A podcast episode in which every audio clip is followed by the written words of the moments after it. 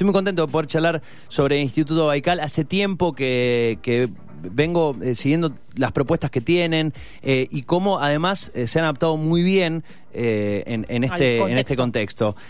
¿Cómo se definan? Y me parece un buen puntapié para arrancar la charla con, con Emiliano Chamorro, que es su fundador. Dice, es una comunidad de personas que busca expandir su universo para pensar mejor, entender más de lo que nos rodea y de nosotros mismos, aprender a disfrutar de las cosas buenas de la vida. Y me parece que eh, un poco da el puntapié de entender cómo se plantea eh, qué, tipo de, educación. Podemos hablar de educación, podemos hablar de otro tipo de, transmisión de, conocimientos, de charlar, de armar comunidad, que no tiene que ver con una, voy a hacer un curso de tal cosa. y Lo siento de una manera mucho más desestructurada y con un planteo muy distinto a lo que encontramos en, eh, en algún otro instituto que hable sobre determinados eh, temas. Pero primero lo saludamos. ¿Qué tal, Emiliano? ¿Cómo estás? Buenas tardes. Hola, Hola, ¿cómo estás? Gracias por la invitación. No, no gracias a nada porque se cortó. Uh, qué bajón. Bueno, no hay problema. Eh, no, hablábamos, a ver, presentando el instituto, qué es el instituto, qué, y, y uno lo que puede entender incluso viendo sus redes, viendo su web, que uno, uno ve propuestas de, institutos en general y dice como, bueno, aprende tal cosa en tanto tiempo, como cuestiones más duras, más estructuradas. Sí, más yendo como puntualmente aprender algo. Y, en definitiva ustedes en, la misma web y en el, en el quiénes somos, en el qué es Baikal, plantean primero una comunidad y segundo algo que me parece clave y acá militamos el ejercicio de la curiosidad y ustedes hablan de expandir el universo para pensar mejor. Y me parece que ahí marca mucho la cancha de cómo, eh, cómo la ustedes? Sí, porque la verdad es que cuando lo arrancamos, lo arrancamos con ese espíritu que estás contando, que fue un hobby de amigos que nos juntábamos a hablar de temas que nos interesaban a nosotros. O sea, nunca lo pensamos como vamos a hacer una empresa que dé cursos. Fue pensado por el opuesto, fue pensado de alguna manera, nosotros dábamos clases en distintas universidades y fue, bueno, vamos a juntarnos a charlar nosotros de los temas que nos interesan de manera completamente distinta como se hablan en las universidades mucho más desde el interés de cada uno, desde, desde algo menos formal y más genuino. Bueno, y justamente es esto, obviamente, lo que llama muchísimo la atención de la propuesta de Instituto Baikal. Y yendo de vuelta un poco a lo, que ustedes refieren a qué es Baikal, hablan de el espíritu renacentista y de, bueno, puntualmente, donde las disciplinas no están arbitrariamente separadas y se puede integrar distintas dimensiones de la experiencia humana. Lo que llama la atención y lo que quizás es difícil de entender, porque es tan distinto a lo que estamos acostumbrados, ¿cómo llevan eso? O explica un poco cómo, cómo afrontan la preparación de uno de los talleres, de uno de los cursos, desde esta dinámica. ¿Cómo decís, bueno, no sé, eh, queremos dar un taller de tal cosa, pero ¿cómo, cómo entra esta dinámica o esta filosofía a tomar parte de la preparación? Está buena la pregunta. Por un lado, eh, hay muchos talleres que son de intersección de cosas. Por ejemplo, ahora estamos haciendo un proyecto que se llama De Arte Imposible, que es arte hecho con eh, inteligencia artificial. Entonces, ahí hay una combinación muy fuerte de arte y de tecnología, porque lo que hicimos con este proyecto fue eh, generar una inteligencia artificial que lo que hizo fue estudiar la trayectoria pictórica de Van Gogh y después extrapoló cómo él hubiese pintado 10 años después de morirse. Y eso es una combinación de trabajo de gente que viene del mundo del arte con trabajo de gente que viene del mundo de la tecnología. Y esta inteligencia artificial pintó el cuadro que hubiese pintado Van Gogh después de morirse, por eso lo llamamos arte imposible. Y ahí hay un montón de, exploraciones, ese es un ejemplo de intersecciones. Después hay otros entre, entre música, y, tecnología, entre temas de ciencia y sobre todo de, temas de neurociencia con negocios. Y, también hay un efecto emergente. Muchas veces la gente entra por algo a Baikal. Hoy Baikal creció bastante porque antes eh, estaba estaba solo en un barrio de Buenos Aires eh, al que la gente más o menos podía llegar porque era físico y ahora tenemos participando gente de 23 países del mundo y de distintas ciudades y pueblos. Eh, y también se da un efecto emergente, que a lo mejor alguien entra por un curso particular, no sé, un curso de emprendedores, un curso de finanzas, un curso de ciencia, un curso sobre cultura japonesa, y después se van entusiasmando y hacen otros cursos de temáticas que no tienen nada que ver. Entonces, de alguna manera, la gente es como que adentro de Radical se deja llevar y dice, bueno, yo entré por un curso de Japón, pero me entusiasmé con este curso de la frontera de la ciencia en, no sé, en, en salud, por ejemplo Y, es increíble porque la gente es como que de verdad expande sus intereses acá adentro. O sea, entra por un interés y después se va como contagiando de otras cosas. Y, tomando ese uno, de los ejemplos puntuales que acabas de mencionar, que de repente quizá es el que cueste más asociar algo más artístico o a otras eh, disciplinas, mezclando el tema de finanzas, por ejemplo. Yo voy por un, eh, a un curso de finanzas. ¿Y con qué, por ejemplo, con qué eh, otras disciplinas está mezclado o como, desde qué otras perspectivas lo, lo, afrontan para lograr este aprender a pensar y no necesariamente una algo puntual? Y mira, finanzas tiene intersecciones muy fuertes con muchas cosas. Por ejemplo, con ciencia. Desde ya con neurociencia y teoría de, de toma de decisión. Ahí hay un montón de, de, teoría científica que es aplicable a finanzas. Después, porque hay un montón de desarrollos científicos que cambian realidades económicas. Por ejemplo, no sé, CRISPR-Cas, que es una tecnología para cortar y pegar genes, va a transformar por completo la industria de la salud. Entonces, eso tiene un impacto financiero, pero nosotros empezamos viendo la ciencia y después tratamos de entender el impacto económico que va a tener eso. Y en arte también, porque cuando vos ves en finanzas eh, empresas que valen mucho, muy probablemente son marcas muy reconocidas. Y ahí el, todo, todo el tema del armado de marcas tiene un montón que aprender el arte, sobre todo el arte contemporáneo, que ahí vos tenés esencialmente una construcción de marca que es fenomenal y de la cual se puede aprender mucho para el tema empresarial. Bueno, ese, eh, eh, la verdad es interesantísimo. Les recuerdo para el que recién se suma, estamos charlando con, con Emi Chamorro de Instituto Baikal. Eh, algo que, que, en general también digo pasa en los modelos más clásicos de educación es como eh, em, hacer tal curso para hacer tal cosa, ¿no? El ser tal cosa, el eh, convertirte en tal cosa en seis meses. Sí, en lograr eh, un nuevo certificado. Claro. y vos recién hablabas, ¿no? Esto de entré por un lado y terminé saliendo por el otro. Eh, y me imagino tiene que ver un poco con esta lógica del del aprender, el, conocer y el estudiar toda la vida, ¿no? Y cómo todas las cosas se van conectando. Hoy ya entiendo, no podemos pensar, como bien explicabas recién con las finanzas, no podemos pensar una disciplina aislada de las demás. Tal cual, y es, es mucho de lo que vos decís.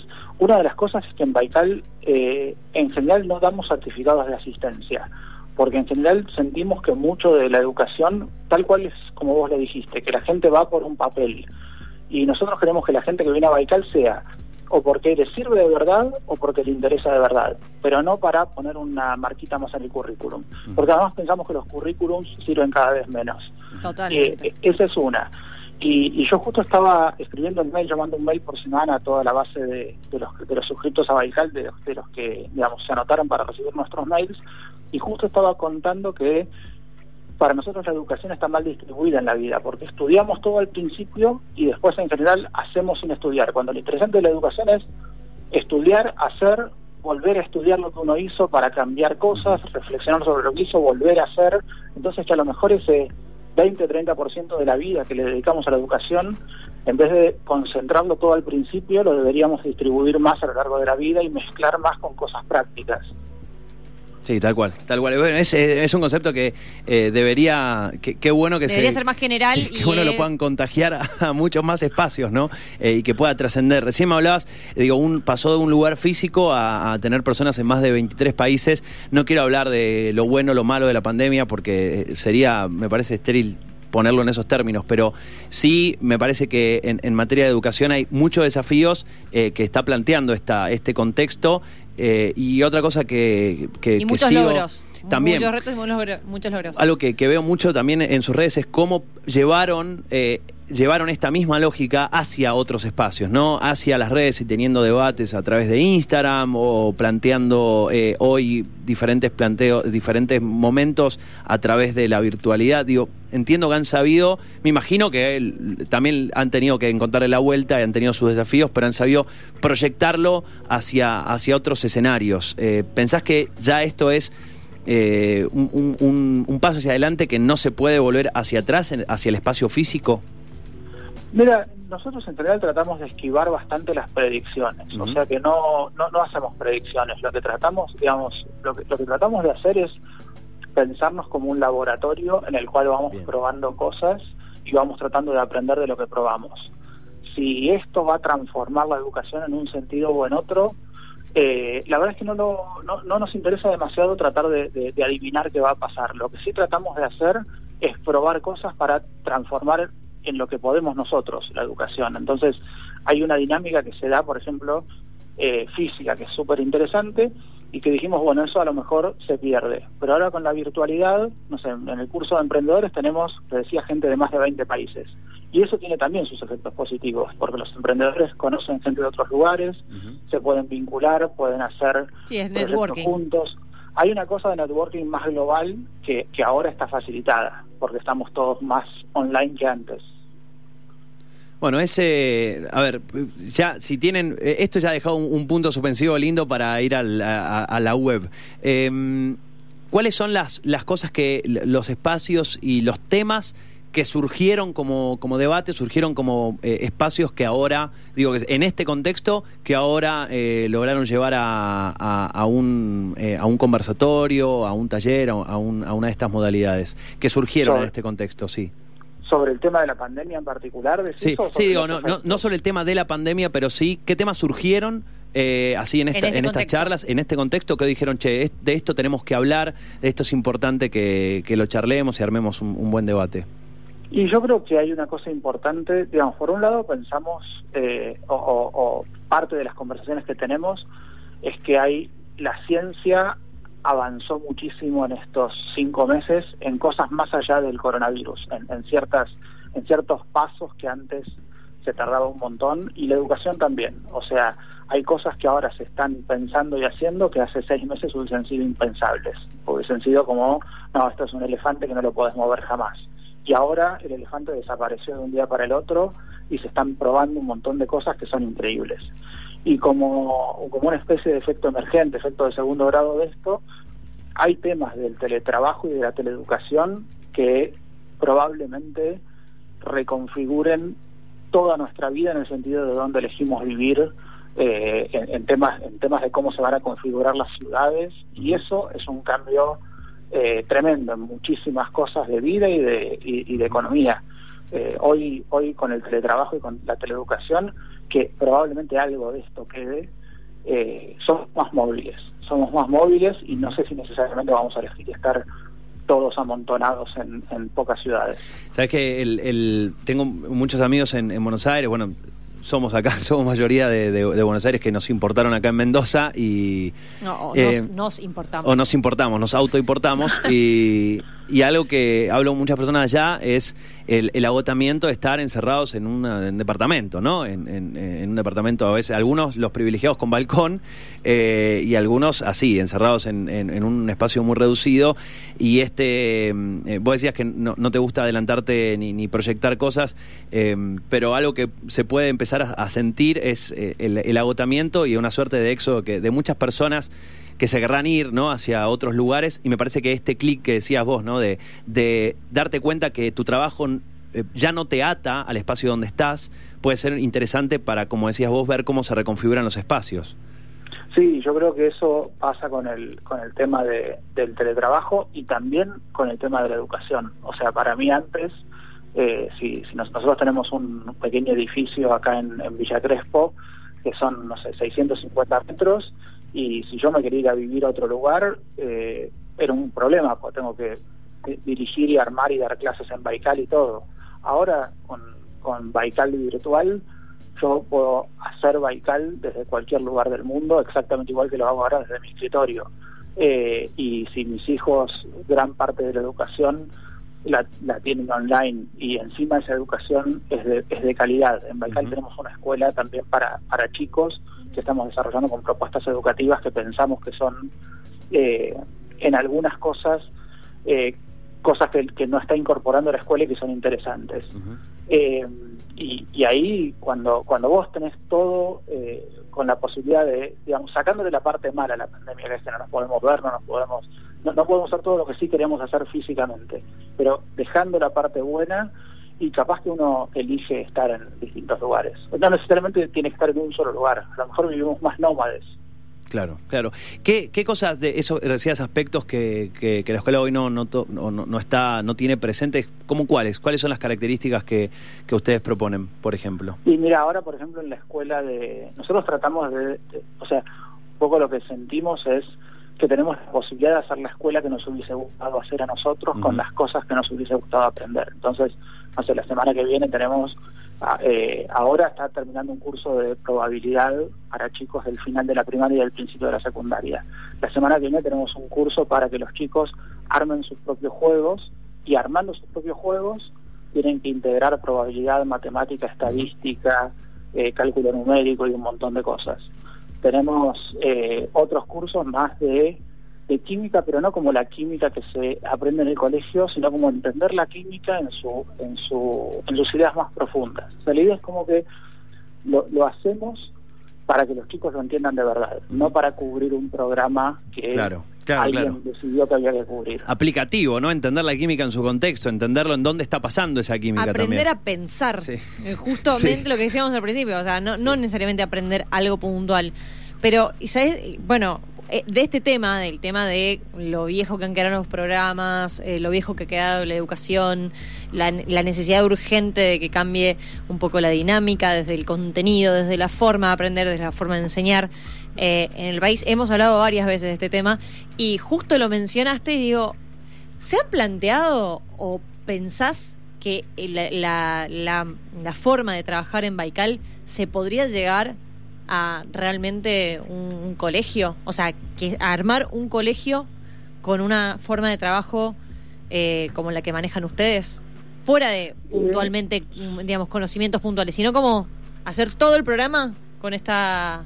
Con esta Baikal Style. Claro. Baikal Style, tal cual. Sí, pero hay, hay algo cuando lo masificás y lo estandarizás que te rompe un poquito la magia. Mm. O sea, si vos tenés que pasar lo que nosotros hacemos por una aprobación eh, que, que implique temas burocráticos y que se, después se pueda replicar para garantizar el control de calidad y todo eso, muy probablemente pierdas las mejores cosas. A mí me pasa algo, yo mando a mis hijos eh, a, un jardín eh, acá en Buenos Aires que es como modelo de un montón de jardines.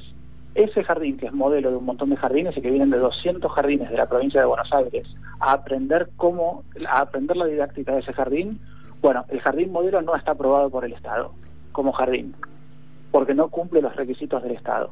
Entonces, hay algo ahí que cuando uno hace las cosas realmente como piensa que las tiene que hacer y como realmente siente que tienen sentido, pero le que- lo que las querés meter en un molde para replicarlas las rompes.